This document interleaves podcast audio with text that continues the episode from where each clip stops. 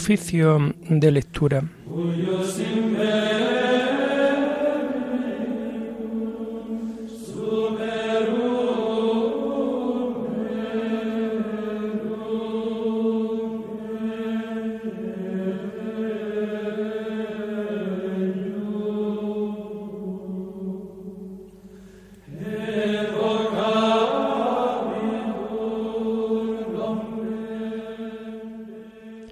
Comenzamos el oficio de lectura de este martes 22 de noviembre del año 2022, día en que la Iglesia celebra la memoria obligatoria de Santa Cecilia, Virgen y Mártir. El culto a Santa Cecilia, bajo cuyo nombre fue construida en Roma una, basílica en el siglo V, se difundió ampliamente acerca del relato de su martirio, en el que es ensalzada como ejemplo perfectísimo de la mujer cristiana, que abrazó la virginidad y sufrió el martirio por amor a Cristo.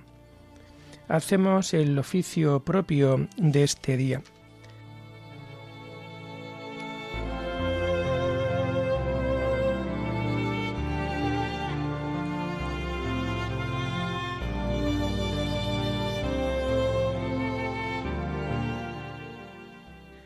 Señor, ábreme los labios, y mi boca proclamará tu alabanza.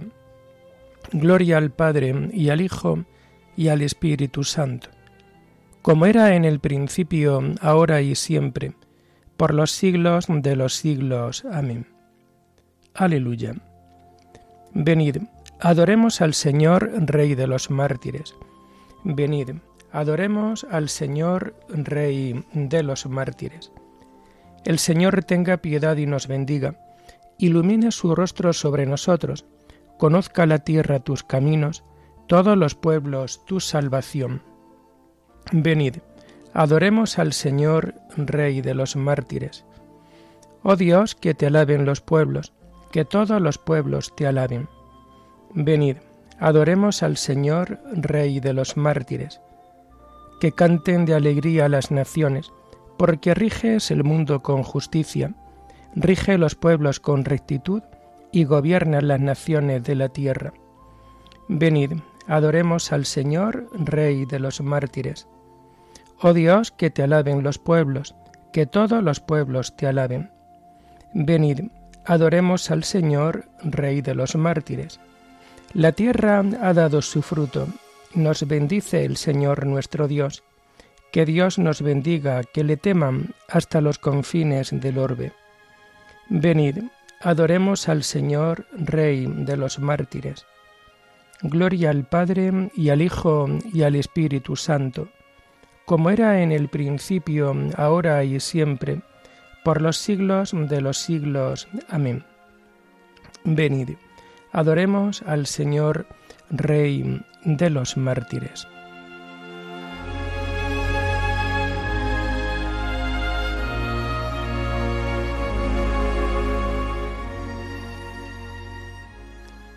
Tomamos el himno del oficio de lectura del común de un mártir y que encontramos en las páginas 1508 y 1509. de santa y noble de mártires insignes, testigos inmortales del Cristo victimado, dichosos, pues sufristeis la cruz de vuestro amado Señor, que a su dolor vuestro dolor ha unido. Bebisteis por su amor el cáliz de la sangre, dichosos Cirineos, camino del Calvario seguisteis, no dejasteis a Jesús solitario, llevasteis vuestra cruz junto a su cruz unida. Rebosa ya el rosal de rosa escarlatas, y la luz del sol tiñe de rojo el alto cielo. La muerte estupefacta contempla vuestro vuelo, enjambre de profetas y justos perseguidos. Vuestro valor intrépido deshaga cobardías, de cuantos en la vida persigue la injusticia. Siguiendo vuestras huellas, hagamos la milicia, sirviendo con amor la paz de Jesucristo. Amén.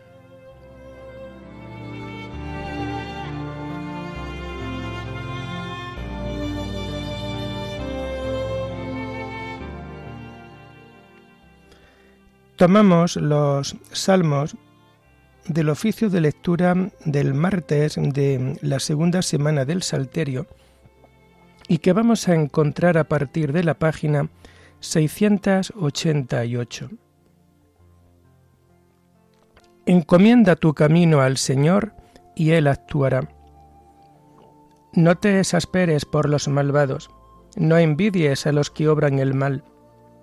Se secarán pronto como la hierba, como el césped verde se agostarán.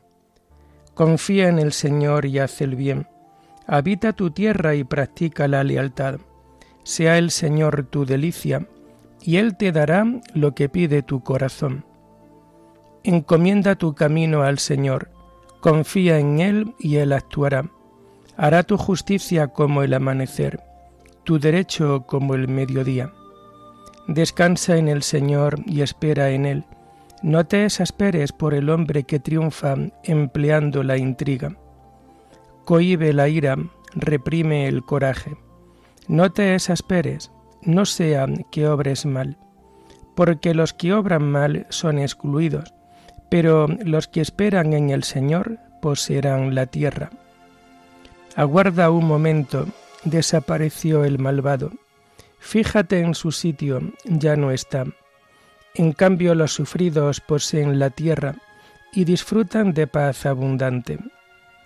Gloria al Padre y al Hijo y al Espíritu Santo, como era en el principio, ahora y siempre, por los siglos de los siglos. Amén. Encomienda tu camino al Señor, y Él actuará.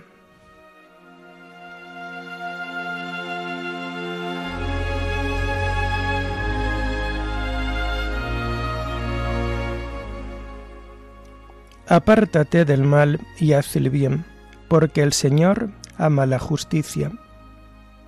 El malvado intriga contra el justo, rechina sus dientes contra él pero el Señor se ríe de él, porque ven que le llega su hora. Los malvados desenvainan la espada, asestan el arco, para abatir a pobres y humildes, para asesinar a los honrados.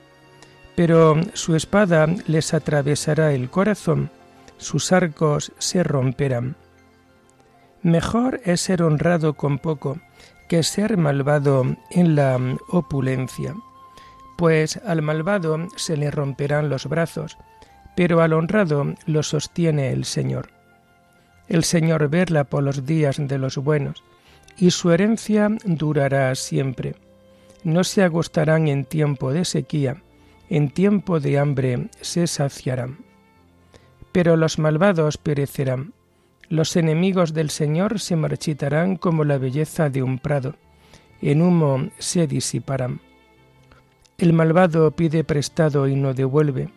El justo se compadece y perdona. Los que el Señor bendice poseen la tierra. Los que Él maldice son excluidos.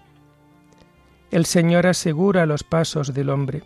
Se complace en sus caminos. Si tropieza, no caerá, porque el Señor lo tiene de la mano. Fui joven, ya soy viejo. Nunca he visto a un justo abandonado ni a su linaje mendigando el pan.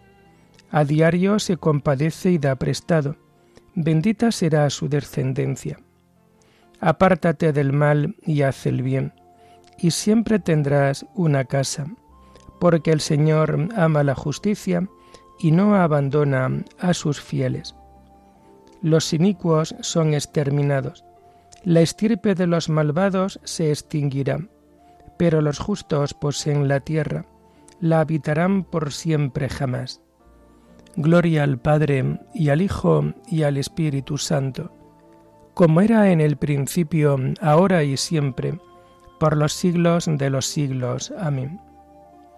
Apártate del mal y haz el bien, porque el Señor ama la justicia.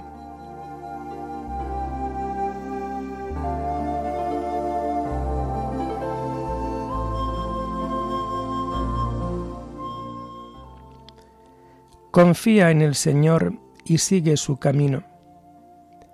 La boca del justo expone la sabiduría, su lengua explica el derecho. Porque lleva en el corazón la ley de su Dios, y sus pasos no vacilan. El malvado espía al justo e intenta darle muerte, pero el Señor no lo entrega en sus manos, no deja que lo condenen en el juicio. Confía en el Señor, sigue su camino. Él te levantará a poseer la tierra, y verás la expulsión de los malvados. Vi a un malvado que se jactaba, que prosperaba como un cedro frondoso. Volví a pasar y ya no estaba. Lo busqué y no lo encontré. Observa al honrado, fíjate en el bueno. Su porvenir es la paz. Los impíos serán totalmente aniquilados. El porvenir de los malvados quedará truncado. El Señor es quien salva a los justos. Él es su alcázar en el peligro. El Señor los protege y los libra. Los libra de los malvados y los salva, porque se acogen a Él. Gloria al Padre y al Hijo y al Espíritu Santo, como era en el principio, ahora y siempre, por los siglos de los siglos. Amén. Confía en el Señor y sigue su camino.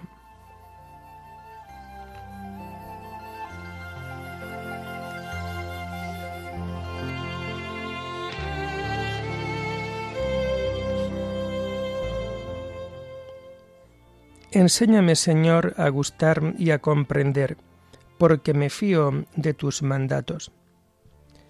La primera lectura la tomamos del martes de la 34 semana del tiempo ordinario y que encontramos en la página 465 y 466. Está tomada de la segunda carta del apóstol San Pedro.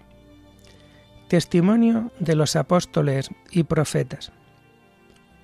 Queridos hermanos, nunca dejaré de recordaros estas cosas, aunque ya las sabéis, y seguís firmes en la verdad que llegó hasta vosotros. Mientras habito en esta tienda de campaña, creo deber mío refrescaros la memoria, sabiendo que pronto voy a dejarla, como me lo comunicó nuestro Señor Jesucristo. Pondré empeño en que incluso después de mi muerte, siempre que haga falta, tengáis la posibilidad de acordaros de esto. Cuando os dimos a conocer el poder y la última venida de nuestro Señor Jesucristo, no nos fundábamos en fábulas fantásticas, sino que habíamos sido testigos oculares de su grandeza. Él recibió de Dios Padre honra y gloria, cuando la sublime gloria le trajo aquella voz. Este es mi Hijo amado, mi predilecto. Esta voz traída del cielo la oímos nosotros, estando con Él en la montaña sagrada. Esto nos confirma la palabra de los profetas, y hacéis muy bien en prestarle atención, como a una lámpara que brilla en un lugar oscuro, hasta que despunte el día y el lucero nazca en vuestros corazones. Ante todo, tened presente que ninguna predicción de la Escritura está a merced de interpretaciones personales, porque ninguna predicción antigua aconteció por designio humano. Hombres como eran, hablaron de parte de Dios, movidos por el Espíritu Santo.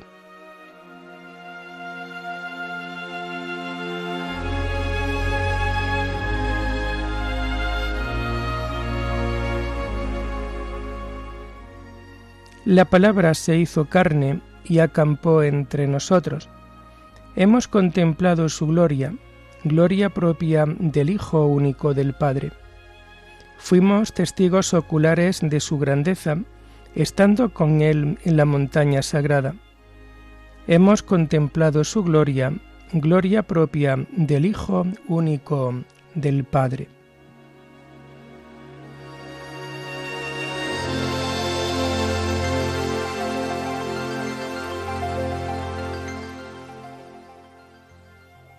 Tomamos la segunda lectura propia de este día 22 de noviembre y que mm, encontramos en las páginas 1381 y 1382.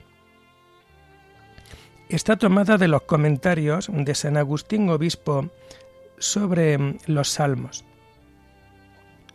Cantad a Dios con maestría y con júbilo. Dad gracia al Señor con la cítara, tocad en su honor el arpa de diez cuerdas, cantadle un cántico nuevo. Despojaos de lo antiguo, ya que se os invita al cántico nuevo. Nuevo hombre, nuevo testamento, nuevo cántico. El nuevo cántico no responde al hombre antiguo, solo pueden aprenderlo los hombres nuevos, renovados de su antigua condición por obra de la gracia y pertenecientes ya al Nuevo Testamento, que es el reino de los cielos. Por él suspira todo nuestro amor y canta el cántico nuevo. Pero es nuestra vida, más que nuestra voz, la que debe cantar el cántico nuevo. Cantadle un cántico nuevo, cantadle con maestría. Cada uno se pregunta cómo cantará a Dios. Cántale, pero hazlo bien. Él no admite un canto que ofenda a sus oídos. Cantad bien, hermanos. Si se te pide que cantes para agradar a alguien, entendido en música, no te atreverás a cantarle sin la debida preparación musical, por temor a desagradarle, ya que él, como perito en la materia, descubrirá unos defectos que pasarían desapercibidos a otro cualquiera. ¿Quién pues se prestará a cantar con maestría para Dios, que sabe juzgar del cantor, que sabe escuchar con oídos críticos? ¿Cuándo podrás prestarle a cantar con tanto arte y maestría que en nada desagrades a unos oídos tan perfectos? Mas he aquí que él mismo te sugiere la manera como has de cantarle. No te preocupes por las palabras, como si éstas fuesen capaces de expresar lo que deleita a Dios. Canta con júbilo. Este es el canto que agrada a Dios, el que se hace con júbilo. ¿Qué quiere decir cantar con júbilo? Darse cuenta de que no podemos expresar con palabras lo que siente el corazón. En efecto, los que cantan, ya sea en la siega, ya en la vendimia o en algún otro trabajo intensivo, empiezan a cantar con palabras que manifiestan su alegría.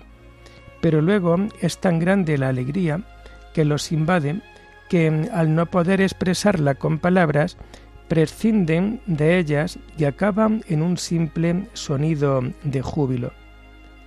El júbilo es un sonido que indica la incapacidad de expresar lo que, se siente el corazón. Y este modo de cantar es el más adecuado cuando se trata del Dios inefable, porque si es inefable no puede ser traducido en palabras, y si no puedes traducirlo en palabras, y por otra parte no te es lícito callar, lo único que puedes hacer es cantar con júbilo. De este modo el corazón se alegra sin palabras y la inmensidad del gozo no se ve limitada por unos vocablos. Cantadle con maestría y con júbilo.